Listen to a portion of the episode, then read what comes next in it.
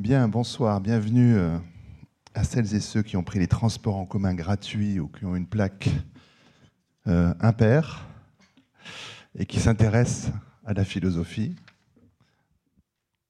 qui sont là avec nous ce soir, qui ont répondu à l'invitation euh, du Grand Palais des presses universitaires de France pour ce débat qui poursuit un cycle euh, ouvert la semaine dernière dans cette saison 6 des lundis du Grand Palais, un cycle intitulé assez simplement zen, mais qui tourne autour de ce mot au contour, il est vrai, assez flou en Occident. Je ne sais pas si on parlera de ça ce soir, on verra. Quoi qu'il en soit, nos débats euh, ont toujours pour titre une question euh, qui nous permet évidemment plus largement d'aborder d'autres questions, des débats qui ne prétendent évidemment pas répondre aux questions, mais qui souhaitent en apporter de nouvelles. Euh, il s'agit toujours de partir, bien sûr, de, de la question titre pour ensuite euh, ouvrir très largement euh, des interrogations à travers des axes euh, oui, différents. Je rappelle ici au public et aux intervenants la façon dont nous procédons. Pendant une petite heure, j'anime la discussion euh, sur cette estrade. Euh, et puis la dernière demi-heure est consacrée aux questions, euh, aux interrogations, aux interventions du public vers les participants. Le tout devant se conclure assez précisément vers 19h55, puisqu'il faut pouvoir libérer cet espace et libérer les gens qui travaillent ici et qui finissent leur journée à ce moment-là. Question de ce soir, je la rappelle, elle est affichée au-dessus, la philosophie amour de la sagesse, point d'interrogation. Alors j'aurais bien sûr de nombreuses questions à nos invités, euh, à poser à nos invités, mais je précise aussi tout de suite que je souhaite que chacune et chacun puisse très librement aussi intervenir, réagir euh, si le- l'envie ou le besoin s'en faisait sentir. J'ai bien sûr des questions à vous poser, mais vous pouvez aussi intervenir sans que, sans que je vous ai posé les questions, mais plus en, réaction. Merci donc à euh, Nathalie Semondon, qui est professeure de philosophie en Cagne. Je ferai des présentations un peu plus longues dans un instant. À ses côtés, Raphaël Enthoven, euh, philosophe, écrivain, homme de radio. Euh, à ses côtés, Vincent Citeau, philosophe, enseignant, directeur de la revue Le Philosophoire. Et enfin, à l'autre extrémité de cette euh, estrade, Philippe Petit, journaliste, philosophe, homme de radio également. On aura compris que le candide ce soir, ce sera moi, puisque nous avons quatre philosophes à la tribune, ce qui est évidemment assez impressionnant. Euh, et à propos des intervenants de ce soir, les, habitués de ces débats savent qu'il m'est très rarement arrivé de recevoir de, des collègues de France Culture, mais que j'en suis très heureux. Euh, N'étant pas le maître des invitations, j'ai plaisir à, vous recevoir sans vous avoir invité, ce qui est une situation assez formidable. Cette parenthèse refermée, euh, revenons à ce débat. Je m'interroge toujours, peut-être comme les intervenants, sur la question posée, ces possibles déclinaisons. Je me réfère donc assez logiquement à l'invitation envoyée pour ce débat, où on peut lire notamment euh, l'épreuve de philosophie, idéal républicain et l'épreuve reine par laquelle débute le baccalauréat, sorte de rite de passage à l'âge adulte, et entre tirets celui de la sagesse, point d'interrogation. Euh, elle développe, euh, cette épreuve, notre réflexion critique et donne du sens à nos vies. Voilà euh, une grande phrase pour commencer. Si la philosophie interroge à nous aujourd'hui de la questionner, est-elle l'emblème de la sagesse ou de l'audace? Quelques autres questions. Déjà quelques pistes de questionnement. Premier tour de table, je vais commencer assez logiquement avec Nathalie Simondon, agrégée de philosophie, donc qui après avoir enseigné la philosophie en terminale, euh, en classe préparatoire, euh, aux écoles de commerce et en Hippocagne, enseigne actuellement en Cagne à Paris. Euh, elle conduit par ailleurs depuis une vingtaine d'années la publication des ouvrages de son père, Gilbert Simondon, de nombreux titres, euh, certains aux presses universitaires de France, euh, très nombreux et très importants. Euh, S'arrêter peut-être sur votre activité d'enseignante pour commencer, pour vous demander, vous qui avez d'une certaine façon accompagné l'évolution des, élèves de la terminale en Cagne, qu'est-ce que vous pensez on commence par des questions un peu immenses. Oui, prenez ce micro. Qu'est-ce que vous pensez que les élèves attendent d'un cours de philosophie? Les élèves de terminale, par exemple, euh, ceux qui arrivent en terminale, me semble-t-il, attendent euh, une élucidation en général de la part du professeur euh, sur les raisons pour lesquelles ils se sentent enfermés dans un monde de- d'opinion euh, qui, les, qui les habite et en fait qui ne sentent pas tout à fait les leurs. Donc, je crois qu'ils ils essaient de comprendre pourquoi ils ne comprennent pas tout à fait ce qu'ils pensent. Alors, si on monte ensuite au- Oh, après, euh, au-delà de, la terminale, en Hippocagne euh, et ensuite en Cagne, ou encore dans les écoles de commerce où on fait de la, vraie philosophie, euh, dans les classes préparatoires aux écoles de commerce, je crois que la, demande reste fondamentalement la même, mais elle s'instruit beaucoup plus parce qu'on on travaille les auteurs beaucoup plus à fond, on spécifie les questions davantage, et surtout on, commence à avoir une vision euh, plus complète des problèmes philosophiques, dans leur diversité, mais aussi dans leur liaison. Du coup, euh, les élèves euh, prennent de l'assurance, me semble-t-il, en particulier dans les, dans les secondes années, après trois ans, ils prennent de l'assurance dans leur traitement des sujets, en dissertation par exemple, qui est l'exercice roi, bien sûr et qui est loin d'être un exercice académique, hein, qui est vraiment un exercice philosophique. Et je, crois qu'on assiste souvent, enfin, il me semble avoir remarqué que euh, vers le, milieu de la deuxième année de, classe préparatoire, tout d'un coup, on a des philosophes. Ça prend un certain temps et puis ça vient. Ils posent leurs problèmes, ils l'analysent, ils vont conclure. Enfin, c'est. Voilà. Je vais suivre le, plan de table de, euh, ce débat avec euh, Raphaël Antoven, normalien, agrégé de philosophie, professeur de philosophie, et qui a participé notamment au lancement de Philosophie Magazine, euh, un magazine qui a su, je crois, effectivement, donner une approche de la philosophie à un public plus grand qu'il n'avait autrefois, cette discipline. Il y a des rubriques régulières euh, depuis le premier numéro. Des textes ont été rassemblés d'ailleurs en plusieurs volumes chez, Gallimard. Et puis, si on, revient aussi un petit peu en arrière, il y a eu le, euh, le lancement aux côtés de Michel Onfray de l'Université populaire de Caen. Euh, il y a eu la, création de la Société normande de philosophie. Euh, il y a eu la création de la bibliothèque euh, à la bibliothèque François Mitterrand, puis au théâtre de l'Idéon, des, petites des rencontres qui sont périodiques avec des philosophes, des écrivains, des historiens d'art. à France Culture, il y a eu commentaires avant les nouveaux chemins de la connaissance. Euh, et puis aujourd'hui, le Gai Savoir, euh, le dimanche de 16h à 17h, on fait un peu de publicité quand même. Euh, parallèlement à la télévision Philosophie, bien sûr, émission hebdomadaire sur Arte. Et puis, on sort un peu de la philosophie, mais on n'en sort jamais vraiment avec Proust. le prix Féminin de l'essai pour ce dictionnaire amoureux que vous avez co-signé avec votre père, Jean-Paul Antoven.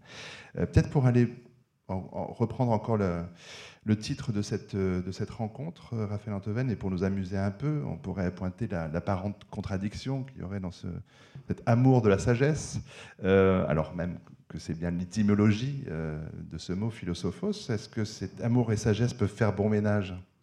Ah oui, c'est une vraie bonne question. C'est vrai qu'étymologiquement, la philosophie c'est l'amour de la sagesse, et cette étymologie a été conquise à une époque où nous identifions, ce soit Pythagore ou Platon d'ailleurs, l'amour, c'est-à-dire en l'occurrence le désir, euh, comme désir de ce qui nous manque. De sorte que l'amour de la sagesse, c'est l'amour de la sagesse qui nous fait défaut. Ce qui, de là à penser que l'amour de la sagesse est un amour fou, il n'y a qu'un pas. Euh, et c'est un pas d'ailleurs que la plupart des philosophes euh, franchissent allègrement dans la mesure où l'amour de la sagesse, c'est comme une asymptote qui ne doit jamais atteindre l'axe qu'elle semble rechercher, l'amour de la sagesse se donne précisément pour but ce qu'elle ne doit pas atteindre, euh, puisque le fait de l'atteindre serait mortifère à la façon d'ailleurs dont ce qui pourrait arriver de pire à un arriviste, c'est d'arriver, précisément, puisqu'il ne sait plus quoi faire de son désir une fois qu'il est euh, exaucé. Schopenhauer disait que nos vies oscillaient en permanence entre la souffrance du manque et l'ennui de la possession.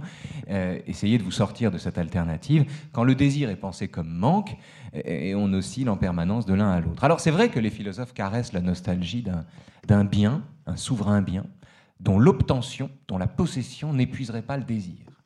Et pour ce faire, il y a, alors pour le dire très rapidement, puis on aura l'occasion d'en parler, il y a euh, d'autres traditions en philosophie qui ne s'inscrivent pas seulement dans l'amour de la sagesse, mais également dans la sagesse de l'amour, qui, euh, inversant la proposition, inverse en vérité la définition du désir. Le désir n'est plus l'expression du manque, mais l'expression de l'excès. Et si le désir devient l'expression de l'excès, alors l'amour de la sagesse est aussi sagesse de se contenter de ce qu'on a sous la main et non pas recherche de l'étoile du Nord ou bien de l'horizon qu'on n'atteint pas même quand on marche droit devant soi. Et donc il y a vraiment deux traditions, enfin il y en a une infinité, mais deux traditions en philosophie autour de cette définition primordiale du désir.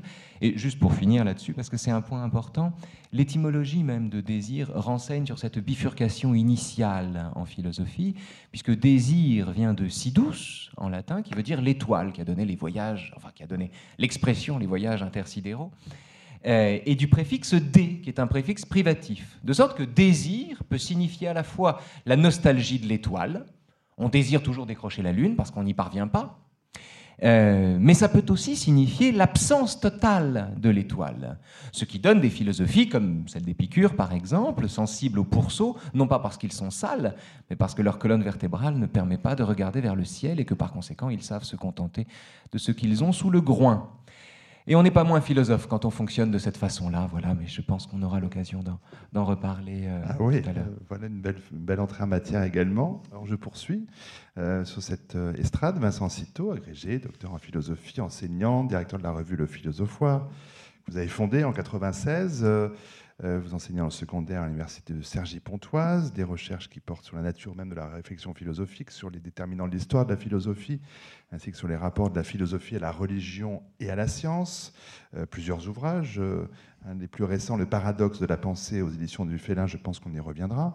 Et puis j'ai lu sur le site du Philosophoire un appel à contribution pour le numéro 42 que je relais ici sur le thème L'intelligence et la bêtise. Alors, mis à part qu'il faudra sans doute un numéro double, euh, est-ce que la sagesse pourrait être d'être assez intelligent pour reconnaître sa part de bêtise. On pourrait s'amuser évidemment un moment à, traiter ce, genre de, questions, mais euh, est-ce qu'on n'est pas là aussi par rapport à ce que vient de dire Raphaël Antoven dans un de ces paradoxes de la pensée? Euh, Parce que la pensée philosophique, c'est un effort qu'il faut faire, c'est une pensée qui, dit d'abord non pour véritablement penser par elle-même. Il faut donc aimer l'effort. Euh, oui, c'est assez douloureux finalement de, penser, de philosopher. C'est quelque chose qui, est, qui peut être assez pénible. Hein, il faut aimer l'effort. On s'en rend compte souvent quand on, est en face d'une classe euh, qui n'a pas envie de faire cet effort, ou qui, même si elle est parfois bien disposée, on sent une certaine douleur. Euh, euh, c'est un travail. Un travail physique a quelque chose de, je dirais, de, on transpire, on fait un effort, il y a une pénibilité de la douleur physique, mais au moins on, voit l'effet de l'effort qu'on produit généralement. Alors que dans le travail intellectuel, ben, il faut une certaine patience. Euh, c'est pas comme quand on pousse une machine, enfin, euh, avec le respect que j'ai pour les machines, on en reparlera tout à l'heure peut-être. Euh, donc oui, le travail intellectuel est un effort lent, pénible, on revient sans arrêt sur ce qu'on croit avoir acquis, et on se rend compte que jamais rien n'est rien acquis. Et, et, alors au niveau de l'élève, c'est pénible, au niveau du chercheur, c'est tout aussi pénible en réalité. Ah, il y a, bien sûr, il y a un plaisir dans la recherche. Hein. Mais bon, là, je développe le côté pénible. À mon avis, il y a les deux côtés. Et euh, bah, c'est sans arrêt. Moi, moi, à titre personnel, c'est sans arrêt que j'écris. Hein. j'écris, je, ne publie pas, je corrige. Et force de remettre en chantier, bah, finalement, je passe à autre chose. Enfin, j'approfondis sans jamais publier ce que j'ai écrit parce que euh, parce que c'est pas au niveau. Et donc le travail, c'est assez. Il y a une pénibilité de la recherche aussi. Il faut, on parlait, on parlera peut-être de la joie de réfléchir et de. Bon, il y a cet aspect-là aussi. Je commence par les points les plus délicats, difficiles et, pénibles. On parlera de joie ô combien euh, dans un instant. Mais alors, euh, on va peut-être commencer à en parler avec Philippe Petit, euh, docteur en philosophie, journaliste, qui a pu publier régulièrement ses contributions dans différents journaux quotidiens, Le Monde, Libération ou d'autres, Politistes, autres journaux l'événement du jeudi, puis Marianne, hebdomadaire, euh, pour la rubrique Idées, bien sûr, et puis France Culture, beaucoup, euh, Science et Conscience, euh, La fabrique de l'humain, Les nouveaux chemins de la connaissance aussi. plusieurs livres, parus au PUF, notamment La cause de Sartre, petite quinzaine d'années maintenant.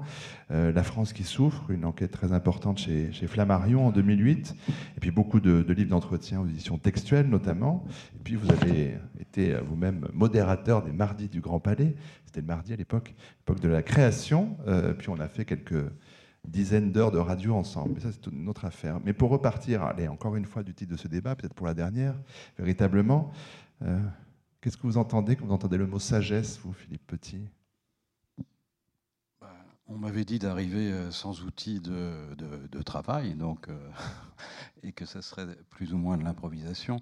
Bah, écoutez, euh, bah, d'abord, la sagesse, les, les, sagesses, c'est vrai que c'est intéressant de, penser qu'il y, a un vis-à-vis -vis de la sagesse occidentale. Hein. C'est-à-dire que c'est vrai que bon, euh, depuis euh, Diogène Laërce jusqu'à Husserl et d'autres, Merleau-Ponty par exemple, je pense à sa préface à, une encyclopédie qu'il avait euh, écrite sur les grands philosophes, ne reconnaissait finalement deux véritables philosophies qu'occidentales. Hein. Il y a la, la fameuse inconscience euh, orientale dont, parlait euh, Hegel, qui est, euh, comme dira plus tard Husserl, une sorte d'enfermement dans la substance, disons, une incapacité, si vous voulez, à s'élever. Eh bien, en prononçant le mot s'élever, je raccorde avec la sagesse, puisqu'on vient de parler de l'idée d'effort, qui implique donc plus ou moins un progrès spirituel un progrès spirituel. Et euh, j'emploierais peut-être même une expression plus, plus, contemporaine, une sorte de contrainte intérieure. Ça, ça m'intéresse beaucoup, cette idée de la, de la contrainte intérieure dont euh, Pierre-Henri Castel vient de faire le, le brillant récit dans, dans, son livre La fin des coupables. Euh, parce que ça, a un certain rapport avec toutes les formes de sagesse antique. Platonicienne, euh, stoïcienne euh, et épicurienne. Euh, alors, avec, effectivement, avec il, y a, plusieurs raccords, disons, possibles. Hein. Il y a, l'idée d'effort, il y a l'idée d'instant, la façon dont on s'inscrit dans le temps, la manière dont on appartient au cosmos, qui est également très, très importante dans la philosophie antique. Et moi, la, la question que je me suis posée, comme ça, euh, j'allais dire en venant, mais bon, je mens pas trop en disant ça, oui. C'est-à-dire qu'il y, y, y a, des gens qui disent, euh, c'était le cas de Pierre Hadot, euh, bon, la, la, sagesse antique, en gros, c'est un peu toujours la même, jusqu'au Moyen Âge. Hein, jusqu'au Moyen Âge.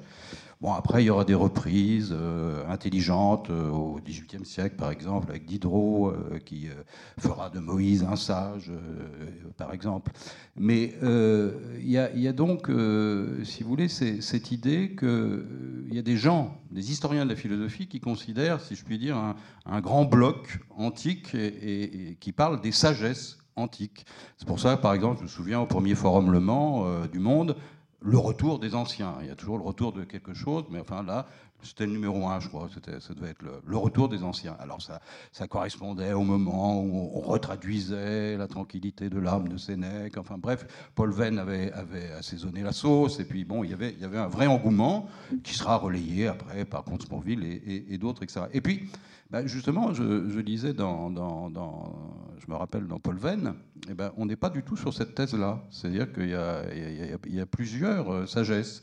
On n'est pas dans le, bloc antique comme chez Hadot, c'est-à-dire en gros, pour le dire très simplement et très rapidement, la philosophie, comme disait Pierre Hadot, comme manière de vivre, comme, euh, méthode de vivre, et, etc., par opposition à euh, la philosophie comme discours. Hein, voilà, qui deviendra plus tard la fameuse philosophie des professeurs, qui est euh, vilipendée par, euh, disant bien sûr c'est le plus connu, mais François Châtelet, etc. Mais bon, même avant, bon, moi, on peut très bien, par exemple, défendre l'idée qu'il y a plus de philosophie chez Paul Valéry que chez Royer-Collard, par exemple. Ce serait pas...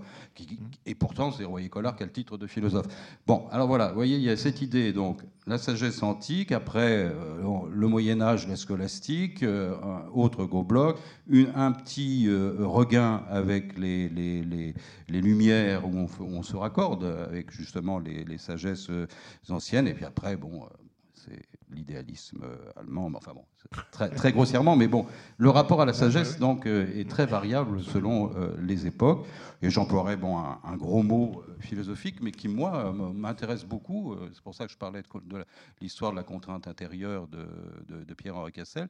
C'est est-ce qu'il existe une ontologie, enfin une histoire de l'être historique? Est-ce que l'ontologie est historique? La réponse est plutôt oui, mais il faut le prouver. C'est assez marrant de, de, tourner autour de ça. Raphaël Oui, c'est intéressant l'histoire des idées. C'est une des choses les plus passionnantes qui soit, parce qu'elle n'est pas linéaire. euh, parce qu'elle n'est pas linéaire et qu'un philosophe du XVIIIe siècle euh, peut être en retard sur un penseur antique. Et c'est une autre particularité de la philosophie, c'est qu'elle ne fait pas de progrès. On n'a pas fait de progrès en philosophie depuis Platon. Je ne suis pas en train de dire qu'on ne peut pas faire de progrès en philosophie. Hein. Je suis en train de dire que la philosophie elle-même ne fait pas de progrès, il ne faut pas confondre. Euh, et vous avez une, conception, qui, elle, existe, personnellement, j'y adhère, j'arrête là les confidences, mais euh, je ne vais pas rentrer dans l'intimité. Mais bon, euh, vous avez un très beau texte de Bergson qui s'appelle L'intuition philosophique, qui se trouve dans La pensée et le mouvant, dans lequel il explique que l'histoire des idées est comparable à un tourbillon qui soulève des poussières de nature différente les poussières sont différentes, le folklore est différent, le lexique est différent, le vocabulaire est différent, la façon de faire est différente, etc. Mais c'est le même tourbillon. Et ça permet de penser des points communs fulgurants entre euh, Nietzsche et Spinoza, entre euh, un passage du Thé et Tête de Platon et un moment du traité de la nature humaine que David Hume écrira, lui, à 27 ans, mais 2000 ans plus tard. Euh, ça permet de penser des, convergences, des collusions stupéfiantes entre Sartre et Pascal, par exemple. Qui eût cru ça? Que Sartre et Pascal auraient tant à se dire, alors que si, Pascal n'avait pas expliqué que pour avoir la foi, il fallait d'abord s'agenouiller et prier, Sartre n'aurait probablement jamais eu l'intuition que l'existence précède l'essence. Euh, la, philosophie est faite de ces fraternités surprenantes, de ces gémellités euh, inattendues. Je, voulais dire ça parce que je crois que c'est important de, de rappeler qu'on n'a pas en philosophie un temps linéaire, on a un temps indécomposable, intuitif, souple, labile. Et alors, l'autre chose, pour aller dans, le sens de mon camarade Philippe Petit, euh, Philippe a, rappelé opportunément euh, le, mépris historique hein, de l'Occident pour l'Orient en termes de pensée. Alors, Hegel, que tu as, cité à bon droit, qui parle de, l'inconscience native, je crois, de, l'orientaliste ou de l'orient, enfin bon, de façon générale, est également celui qui a expliqué que l'homme africain n'était pas entré dans l'histoire. Hein. Une page qui a été recopiée à la virgule près pour le fameux discours de Dakar euh, de Henri Guénaud. Euh, et euh, une, page à la virgule près. Évidemment, on, est, on a reproché à Guénaud son discours et au président de la République, l'ancien président de la République, ce discours. Il eût été bon quand même de rappeler que cette page se trouve dans les leçons sur l'histoire de Hegel. Sur ce point-là, l'Occident qu'on peut réduire à une philosophie du sujet, de la conscience, au sentiment qu'on peut être peu ou prou dans l'existence, parfois l'origine radicale de ces actes.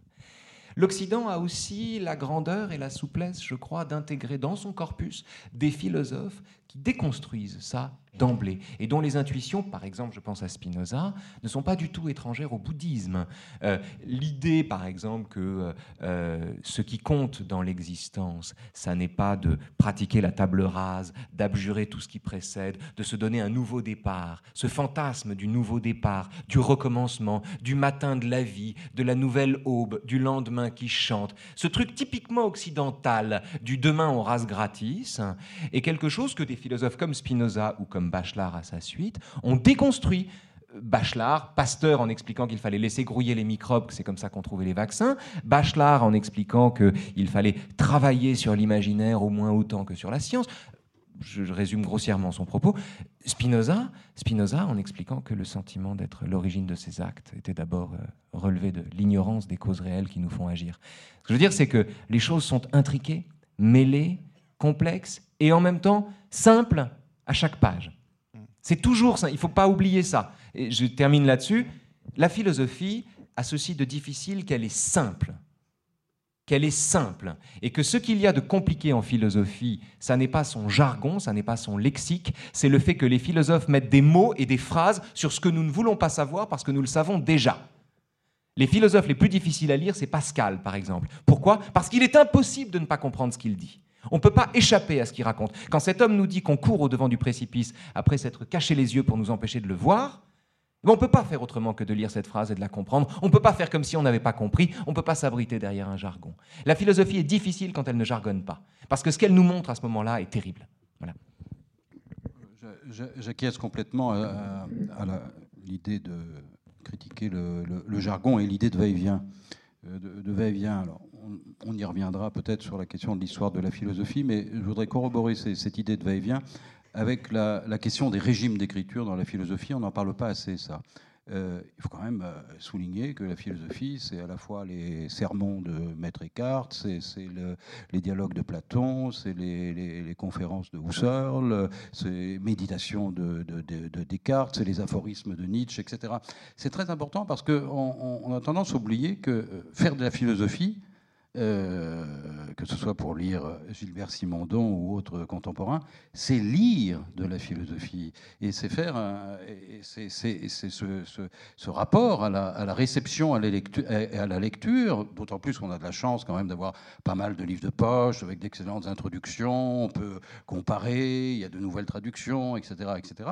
Ce va-et-vient, disons, historique dont parlait Raphaël Antoven, d'une part, et euh, ce va-et-vient au travers des régimes d'écriture eux-mêmes est très important pour la stimulation, euh, pour la stimulation, et puis pour euh, un peu détrôner euh, cette fameuse reine des disciplines, qui, de façon à ce que chacun puisse se l'approprier, comme disait quelqu'un que aimait bien votre père, Madame Simondon, Diderot, rendre la philosophie populaire.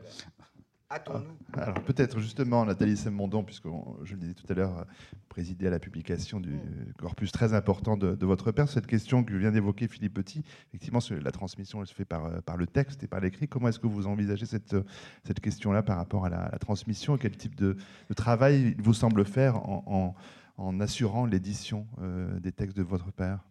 C'est une question difficile parce que euh, mon père n'avait pas lui-même euh, tendance à publier euh, ses écrits, ses cours. Il rédigeait beaucoup, il a pratiquement rédigé tous ses cours. Il a publié ses deux thèses. À l'époque, en 58, on soutenait deux thèses, hein, la thèse principale et la thèse complémentaire. La thèse principale sur la question de l'individuation, la thèse complémentaire sur l'objet technique. Il a publié la thèse sur l'objet technique parce que ça s'est fait comme ça, on lui a proposé, on a accepté. Et sa thèse euh, principale, qui était sans doute, euh, enfin, non, pas forcément, mais enfin, qui était une thèse à laquelle il tenait beaucoup, a été publiée par morceaux. Donc, si vous voulez, moi, mon, mon, objectif a d'abord été de euh, compléter la publication de, de ces textes et euh, il se trouve que tant qu'on n'a trouvé de lui que les deux thèses, euh, l'œuvre a été considérée euh, comme étant d'une difficulté presque décourageante. Et puis, au fur et à mesure, hein, il faut le dire, oui, oui, oui, non, mais c'est ça. C'était, oui, je suis d'accord avec vous, mais, mais, quand même difficile. Enfin, certains, certains aspects, en tout cas, étaient difficiles. Euh, et il se trouve qu'au fur et à mesure de la publication, nous arrivons à publier des cours, des cours qui étaient préparés pour l'université, pour euh, troisième année, quatrième année, euh, ou alors pour des premières années, donc des cours qu'on appelait les cours de propédeutique. Et du coup, si vous voulez, l'aspect comme ça de difficulté qu'il y avait à la lecture de, de ces deux thèses s'estompe beaucoup, notamment dans, par exemple dans la dernière parution où on a rassemblé des articles, des conférences, euh, des cours d'université, bien sûr, mais qui évidemment qui permettent d'accéder plus euh, progressivement à, ce qu'il a écrit. Juste une petite anecdote, j'en parlais à Madame Simondon tout à l'heure, mais il se trouve que, que son père, que j'ai pas, connu directement, mais avec qui j'ai parlé tout simplement parce qu'on suivait les mêmes cours. C'était au milieu des, tout milieu des années 80. Il suivait les cours de François Laruelle, qui est un, drôle de philosophe, mais bon, je ne vais pas m'apesantir là-dessus. Mais je trouvais ça quand même formidable de voir Gilbert Simondon. François Laruelle, très vite, c'est un, gnostique, c'est-à-dire que ça ne nous éloigne pas trop de la, de la, sagesse. Mais, euh, euh, je trouvais ça étonnant vraiment étonnant de voir cet homme, c'était au Collège international de philosophie, venir là régulièrement, euh, prendre des notes comme si il, était, euh, avait plus de 70 ans, 75 ans. Hein, un petit peu moins. un peu moins. Un, petit peu moins, mais il était assez malade. oui, il était assez malade. Bon, entre 65 et bon, qu'importe. Mais c'était vraiment très, très, très, très émouvant. Et c'est à la suite donc de, de, ça que votre père a pu être réédité d'abord chez Aubier. Et vous voyez, il y, a, aussi ça hein, dans, dans, dans l'histoire de la philosophie, comment, comment ça se passe. Alors et après, bon, et, pour arriver à, de nos jours où il y a une reconnaissance euh, vraiment euh, méritée. Oui, qui arrive enfin.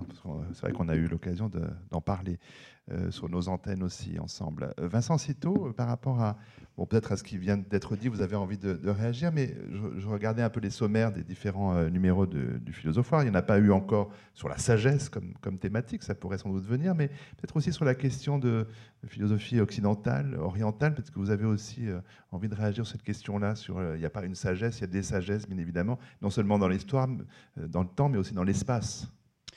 Oui, on a fait un numéro 41 là, qui, est, euh, qui paraît dans un mois, un gros mois, qui s'appelle Orient et Occident, enfin, dont le thème principal, le dossier principal est Orient et Occident. Et effectivement, on fait souvent le constat bon, euh, que le- la philosophie orientale euh, est euh, négligée ou méconnue euh, dans, euh, dans le cursus universitaire français. euh. Bon, à force de faire ce constat, elle l'est de moins en moins, hein, mais euh, euh, malgré tout, euh, elle l'est encore. Et quand elle ne l'est pas, on se contente souvent de, de- des généralités, hein, de poncifs sur euh, l'immanence, la pensée de l'immanence, euh, euh, le bouddhisme, euh, on l'assimile à la religion. Bon, je- moi, je, effectivement, je, quand j'ai découvert un petit peu ces, les pensées orientales, déjà, rien que le terme est un peu grossier, parce qu'en Orient, il y a quoi de, de la pensée iranienne du 12e, 13e, 14e siècle à la pensée chinoise, la pensée indienne, la pensée japonaise. Bon, tout ça, c'est l'Orient. Bon. La catégorie est assez grossière en réalité. Il faudrait s'interroger vraiment s'il y a un point commun aux philosophies orientales qu'on pourrait opposer aux philosophies occidentales. Pour trouver ce point commun, il faut être extrêmement érudit, hein, parce qu'il il faut. euh, bon, alors, euh, et puis la philosophie occidentale également, on pourrait réfléchir à ce qu'il y a de commun et de fondamentalement commun entre une pensée grecque, une pensée romaine, une pensée hellénistique, une pensée arabe, pour peu qu'on mette la philosophie arabe du Moyen Âge en Orient, euh, une philosophie européenne, américaine, etc. Bon. Euh, donc pour revenir à la question que j'ai oubliée, mais j'y réponds quand même. Euh, oui, donc euh, à mon avis, un vrai travail de, sur, la, sur le, de philosophie pour définir la philosophie. On est aussi un peu là pour essayer de définir la philosophie, en un certain sens. Doit, à mon avis, avoir une vision très large et, euh, et ne pas se contenter de ce qu'on appelle la philosophie occidentale, qui souvent se réduit à la philosophie grecque et à la philosophie européenne. Donc oui, il faut étudier les pensées ou euh, alors parfois pudiquement on appelle ça les conceptualisations orientales ou les pensées orientales. On n'ose pas trop hein, dire philosophie. Moi, je pense que quand on s'attache vraiment au texte, euh, bien sûr qu'on a des, philosophies au, même sens du terme, je dirais. hein. Alors bien sûr, le rapport à la religion, en réalité, si- si- s'il y avait une, le rapport de la philosophie à la religion est un petit peu différent ou euh, en, Grèce antique, par exemple, que dans l'Inde antique, en Chine antique. Bon. Le- le- la philosophie, elle est toujours née dans, en réalité de la religion. hein. C'est, moi, je la définirais, euh, si on, si on me dit- si on devait me dire en, en deux mots définir la philosophie, je dirais c'est une religion rationalisée. C'est synthétique, c'est peu, On va refaire une semaine de débat sur cette phrase, là, je crois. c'est peut-être provocateur, mais la philosophie, que ce qu'on parle de l'Inde, de la Chine, de, de la Grèce, de, de l'Europe même, elle est née de la religion. hein. Tantôt la religion euh, païenne grecque, le christianisme, le bouddhisme, le taoïsme, etc. Euh, mais c'est un effort de réflexion critique sur euh, la croyance religieuse, sur les dogmes de la religion, sur les principes de théologie. Et cette réflexion critique finit par euh, créer une spécialité, un nouveau style, de, nouvelles personnes qui ont un nouveau discours, qui ont une posture sociale différente, et donc qui se distinguent. Et donc elle finit par vraiment s'en distinguer. Mais c'est vrai qu'elle s'en distingue à des degrés divers. hein. Et c'est pour ça que je disais ça, c'est que la philosophie orientale, comme on dit, souvent s'en est moins distinguée de la religion que la philosophie dite euh, occidentale. Alors voilà un des éléments de, si on voulait faire une sorte de, de nuance ou d'opposition entre l'Orient et l'Occident. Avant de relancer, je sens que Raphaël, mais qui a déjà son micro, donc euh, allez-y, je vous en prie. Réaction? Euh, oui, je suis, je suis pas d'accord, mais c'est l'avantage que comme on est pleinement d'accord pour pas être d'accord et que la philosophie produit des conversations et pas des engueulades, tout va, tout est bien. Euh, en fait, euh, je, je regrette que vous, vous en appeliez à un sens des nuances bien nécessaires en expliquant que les philosophies, il y a des philosophies orientales comme il y a des, philosophies occidentales d'ailleurs, et que c'est toujours un peu réducteur de les rabattre sur un point commun pour ensuite réduire la philosophie elle-même à une religion rationalisée. Euh, c'est ça, que- je regrette parce que euh, d'autant qu'il y a, alors ça c'est un, vrai débat, je veux dire, mais il y a des, systèmes de pensée ou des anti-systèmes de pensée qui, prétendent et peut-être parfois y parviennent euh, s'affranchir euh, de la religion, c'est-à-dire qu'ils ne s'inscrivent même pas en opposition à, un dogme, c'est-à-dire qu'ils ne prétendent même pas inverser une proposition religieuse ou bien combattre une proposition religieuse, mais tout simplement penser séparément, séparément d'un recours à la transcendance, séparément si religion et transcendance sont la même chose, mais euh, vous voyez par exemple euh, quand, quand, quand, Spinoza, dans un livre qui semble au début totalement incompréhensible, écrit avec les pieds, euh, en 256 propositions, qui prétend vous démontrer de façon géométrique la nature des sentiments humains, enfin bon, l'éthique. Quand Spinoza écrit ce livre, qui par ailleurs vous enseigne que nous naissons par hasard dans un monde qui s'en fiche avant d'y mourir sans savoir pourquoi, bon, ce livre désespérant, qui est en fait une source de joie incomparable et une allée de lumière quand on rentre dedans et quand on, quand on l'éprouve véritablement, me semble-t-il, un livre qui se, situe hors de toute perspective religieuse, même s'il les prend en compte, même s'il les évoque, même s'il arrive de les déconstruire, même s'il fait l'histoire de l'idée qu'on peut avoir d'un Dieu personnel. Spinoza dit, on croit, euh, euh, nous, croyons en Dieu, disons que Dieu, c'est l'image de notre propre rapport au monde exporté au monde lui-même. Nous vivons dans un monde où nous nous donnons des buts pour vivre et nous avons tendance à considérer que la nature fonctionne comme nous. On prend nos désirs pour des réalités alors qu'il faudrait prendre la réalité pour son désir.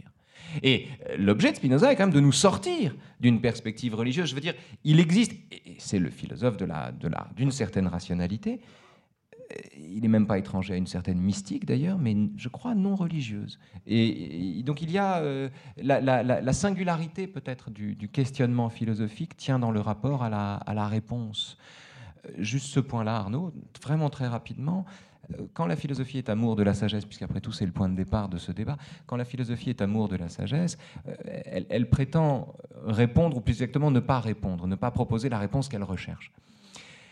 Quand la philosophie se donne comme sagesse de l'amour, et je le dis vite ici, elle prétend non pas répondre, mais questionner la question. Au fond, euh, à la question de savoir si Dieu existe, on remplace, la question, on remplace cette question-là par la question de savoir d'où vient le besoin qu'on a d'y croire. Et c'est une autre démarche, c'est une autre façon de faire. Et je crois que de ce point de vue, on sort du modèle religieux, euh, résolument, mais je, veux bien me tromper et surtout être en désaccord avec mon camarade. Mais moi aussi, c'est bien le désaccord, sauf que là, je crois qu'on n'est pas tellement, enfin, si en désaccord que ça. Dommage. Un peu quand même, on va essayer. Mais... Non, c'est-à-dire qu'évidemment, euh, quand je dis, euh, quand je définis en deux mots, euh, c'est évidemment une provocation. Et, mais là où moi, je, me, justifie, c'est-à-dire que, ce, que, ce, que je dis, ce que je voulais dire, c'est que historiquement, la philosophie est une religion rationalisée. Après, bien entendu, elle se spécialise, c'est ce que j'ai dit peut-être trop rapidement, et que cette spécialisation fait qu'elle prend son envol. Et vous l'avez parfaitement dit, on, on, peut être philosophe sans avoir à se poser contre ou dans la continuité ou dans une nuance avec la religion, bien sûr. Donc je suis en fait, je suis assez d'accord j'aurais presque voulu faire stop. Euh, oui, mais néanmoins, elle a les pieds où les, elle en vient, elle en vient, et donc euh, je pense qu'un propos, un, historien de la philosophie devrait commencer par définir la philosophie dans son mouvement de, de, différenciation avec la religion, même si après, bien sûr, elle devient tout à fait, euh, tout à fait, peut-être pas tout à fait, mais enfin quand même en grande partie et peut-être parfois complètement autonome de la religion. Je dirais la même chose des rapports de la science et de la philosophie la, philosophie, d'abord, euh, englobe le, la sphère du savoir. Toutes les sciences sont des. Enfin, les philosophes sont des gens qui connaissent et qui euh, relient des connaissances à des valeurs. Et euh, l'histoire est un processus d'autonomisation des sciences. Et ces sciences qui étaient dans le giron de la philosophie en sortent. Et au bout d'un moment, elles en sortent tout à fait bien. Et elles ne sont plus à se définir par rapport à la philosophie. Donc je pense que le rapport de la, de la philosophie à la religion et dans une certaine mesure, euh, le rapport de la science à la philosophie. Et qu'il y a un processus là d'autonomisation. Alors, à ceci près que, euh, pour rentrer un tout petit peu dans le détail sur ce que j'entends par philosophie, il faut partir de la religion, à mon avis, si on veut, bien comprendre cette démarche. La religion, elle a peut-être deux objectifs. Alors, je parle de la religion, de la religion théorique, celle des, théoriciens de la religion, des docteurs, des théologiens. Je ne parle pas de la religion, de l'ensemble des rituels, des pratiques religieuses. Hein. Je parle de la doctrine religieuse, de la pensée religieuse, de la pensée religieuse. La pensée religieuse, c'est, elle prétend connaître, elle prétend énoncer des vérités et elle prétend aussi énoncer des modes de vie, donner des règles de vie, une conduite. Elle, véhicule des valeurs. Donc valeurs et vérité, pour faire simple. Euh, voilà les deux grandes, il me semble-t-il, les deux grandes fonctions de la pensée religieuse. Hein, relier des valeurs à des vérités, être le savoir et dire en plus comment on doit se conduire, qu'est-ce qu'on doit faire. Je crois que la philosophie, elle a aussi, elle a pris à sa, charge ces deux, grandes, ces deux grandes ambitions, qui est de connaître, de dire ce qui est, euh, et aussi de dire qu'est-ce qu'on doit faire de ce savoir, comment on doit se comporter par rapport à ce savoir, comment on doit vivre. Euh, et donc il y a des valeurs, la philosophie est faite de valeurs. Alors que la science, qui elle-même sort de la philosophie et prend son autonomie, elle va ne pas, elle ne s'occupe pas des valeurs, je dirais, si ce n'est pour les objectiver, donc pour, pour les connaître, mais elle ne s'occupe que du savoir. Donc voilà peut-être la différence qui, que euh, me semble-t-il, entre les, différents processus d'autonomisation dans le champ intellectuel. il me semble qu'il faut relier donc religion, philosophie, science. Et si à cette condition-là, à mon avis, on peut, on peut, bien définir la philosophie. Bon, Nathalie Simon, donc intervention. C'est très audacieux de faire sortir la philosophie de la religion. C'est peut-être bien vrai. Hein. Je suis prête à vous suivre. Encore faut-il savoir tout à fait ce que vous entendez par euh, religion. Et même quand vous passez de la religion à la pensée religieuse, je ne suis pas sûre d'y retrouver tout à fait euh, euh, l'origine même de la philosophie, dont on peut dire que suivant euh, chaque doctrine, chaque philosophie, chaque effort, elle est un certain positionnement certainement par rapport à la pensée religieuse, mais pas forcément fille Euh, sortir de la religion, être issu de la religion, euh, c'est difficile euh, de comprendre exactement ce que ça peut vouloir dire. Platon peut critiquer tout à fait l'attitude religieuse ou la façon de se soumettre, par exemple, à un prêtre pour savoir ce qu'on a à faire. Il interroge le prêtre lui-même pour savoir ce qu'est la piété, et c'est lui qui montre au prêtre que le prêtre est incapable de dire ce qu'est la piété véritablement, dans le Tifron par exemple. Donc il y a une mise en question euh, qui est telle et qui est tellement radicale, hein, y compris pour savoir si les choses que nous faisons sont justes parce que nous imitons Zeus ou si euh, il faut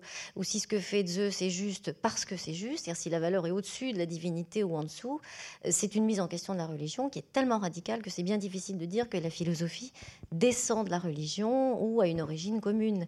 Et on pourrait tout aussi bien dire en tout cas qu'elle est dès le début une mise en question de toutes les croyances euh, toutes les opinions, toutes les représentations qu'on peut se faire et qui sont hein. liées euh, à la pratique, enfin qui sont déterminantes pour la pratique. Elle est, euh, bon, l'amour de la sagesse, c'est une expression extrêmement stimulante parce qu'effectivement, c'est pratiquement la traduction exacte du mot grec. Euh, la philosophia, mais euh, en même temps, euh, on a envie de dire aussi que la philosophie n'est pas un amour. C'est pas, il ne s'agit pas d'aimer les gâteaux. C'est un effort, c'est une exigence, c'est une recherche, et elle n'est pas amour d'une sagesse au sens où ce serait un ensemble de règles de conduite qu'on recevrait, qui permettrait de se guider dans la vie, de savoir s'il faut voter à droite, à gauche ou au, centre, s'il faut prendre tel ou tel métier, etc. C'est tout à fait autre chose. C'est une recherche d'un savoir qui est tellement exigeant, qui, euh, que, euh, il, euh, qui ne peut même pas être comparé, à vrai dire, au savoir qu'on peut apprendre à l'école pour dire les choses comme ça, ou qu'on peut constituer patiemment comme les savoirs objectifs euh, qu'on voit à l'œuvre dans les différentes sciences. Euh, c'est un savoir qui doit euh, interroger la totalité de l'existence, la totalité des aspects de la vie et la totalité de, pour dire les choses ainsi, de ce qui constitue le monde. Parce que, à défaut d'interroger tous ces savoirs, ce qui me semble être le trait commun de la philosophie, en tout cas occidentale, je ne prétends pas du tout pouvoir parler de philosophie orientale, euh, c'est la conscience du fait que déjà il faut s'y retrouver en matière de vérité. C'est que si on veut euh, conduire la pratique, si on a une exigence éthique véritable, euh, on ne peut pas du tout se contenter d'une éthique individuelle, mais il faut déjà savoir quel est le statut des opinions, des discours, etc. Donc interroger tous les savoirs et interroger le statut du savoir. On se confronte inévitablement à la question de la vérité premièrement. On se confronte inévitablement ensuite à la question de l'application des savoirs dans le domaine pratique. quand bien même on aurait découvert le statut de chaque science, quel est l'objet de chaque science, quelle est la valeur de vérité de chaque science, encore faut-il que euh, réfléchir, pardon, encore faut-il réfléchir à la façon dont cela peut éclairer la conduite. Euh, les sciences politiques euh, donnent-elles une politique idéale? La philosophie du droit permet-elle de savoir ce qui est juste? euh, c'est donc une ambition euh, très grande, un savoir qui est infini et qui n'est pas tout à fait un savoir. Donc, de quoi être déçu ou de quoi être exalté? Peut-être euh, retordre un peu ces échanges passionnants vers l'objet de ce débat, qui est, j'imagine, cette question posée comme une question de société, sur un regain d'intérêt qui semble important euh, pour la philosophie, mais alors entendu euh, de quelle façon? C'est bien ça qui nous préoccupe ici ce soir. J'avais retrouvé, Philippe Petit, sur votre blog un article de 2010 euh, intitulé L'arnaque des livres de sagesse, je ne sais pas si vous vous en souvenez, qui, qui avait trait à l'autobiographie intellectuelle de Satish Kumar. Euh, vous disiez respecter l'homme, mais vous étiez très en colère contre ce livre. Je lis quelques phrases, mais qui vont éclairer la suite de ce débat. Euh, comme la plupart des livres de sagesse dont la lecture est agréable, celui-ci mêle les poncifs aux bons sentiments. Ce livre pourrait être passionnant, mais il est décevant. Pourquoi? Parce qu'il ne pose pas de questions, il va directement en réponse ce type de livre fonctionne car euh, les réponses sont données avant même que ne soient éclaircies les questions. Ce type de livre fonctionne parce qu'il permet à l'homme occidental de survoler une philosophie sans faire de philosophie et d'aborder la religion sans foi ni Dieu. Il lui permet, dans l'ignorance de sa propre culture, de faire comme s'il s'ouvrait aux autres cultures. Fermez le banc, mais l'article est plus long et tout à fait passionnant et de, la même mot. Mais voilà, il y a, ce, hiatus-là ou ce, ce ah, problème-là aujourd'hui sur qu'est-ce que c'est que l'intérêt on va dire, d'un certain grand public pour la philosophie et donc pour la sagesse? Je mets beaucoup de guillemets. Ah, j'avais oublié là, ce, point, mais euh, c'était un peu une réaction contre le rayon bien-être des, des, librairies quand j'ai vu le. Et développement personnel. Hein. Et développement personnel. Bien-être et développement personnel. Bien-être et développement personnel. Et que quand, j'ai vu fondre le rayon sciences humaines et philosophie, remplacé dans des très grandes librairies par euh, un ou deux étages du, du, rayon développement personnel et rayon bien-être. Oui, mais parfois avec des noms d'auteurs qui bien sûr. appartenaient au champ de la philosophie. Alors, bah, euh, parce que la, la philosophie, alors il y, a deux questions. Hein. Il la, sagesse, la philosophie comme sagesse, ça n'a rien de méprisable. Il y, a, plusieurs modèles de la philosophie. Il y, a, le modèle de la, effectivement de la sagesse qu'on retrouve euh, encore chez Antique, la sagesse antique bien sûr, mais qu'on trouve chez Descartes, chez Spinoza. Il trouve que ce n'est pas le même chez Spinoza puisque le rapport au stoïcisme est, différent. Par exemple, Spinoza dit bah, on ne peut pas maîtriser tous ses affects. Je veux dire, c'est pas vrai. On peut se, connaître mieux soi-même, on peut connaître les choses et on peut connaître Dieu. Mais euh, donc là, c'est le rapport à la connaissance. Donc il y a, le rapport à, la sagesse en tant que progrès spirituel, euh, manière de vivre. Euh, et effectivement, on peut lire aujourd'hui Marc Aurèle, Sénèque, qui on veut, euh, Épicure. Il y a le, le modèle du savoir, qui, qui, peut finir aussi en modèle de la science, science de la logique, Hegel et d'autres.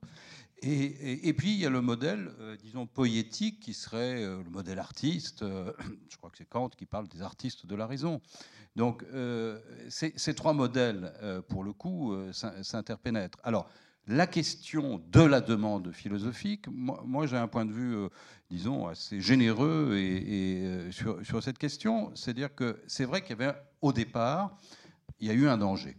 Hein, qui a été d'ailleurs pointé par Georges Canguilhem, euh, qui avait fortement critiqué un livre de, de, Etchegoyen qui s'appelait Les entreprises ont-elles une âme? Il s'est dit, mon Dieu, ça y est, euh, la philosophie va sortir de l'université, ils vont aller faire des cours, euh, ce qui est arrivé d'ailleurs par la suite, sur la beauté chez L'Oréal, ils vont faire, etc., etc. Et il y a eu le livre de Bouvresse, La demande philosophique, je crois que ça va être vers 95, donc un peu plus tard, dix ans après.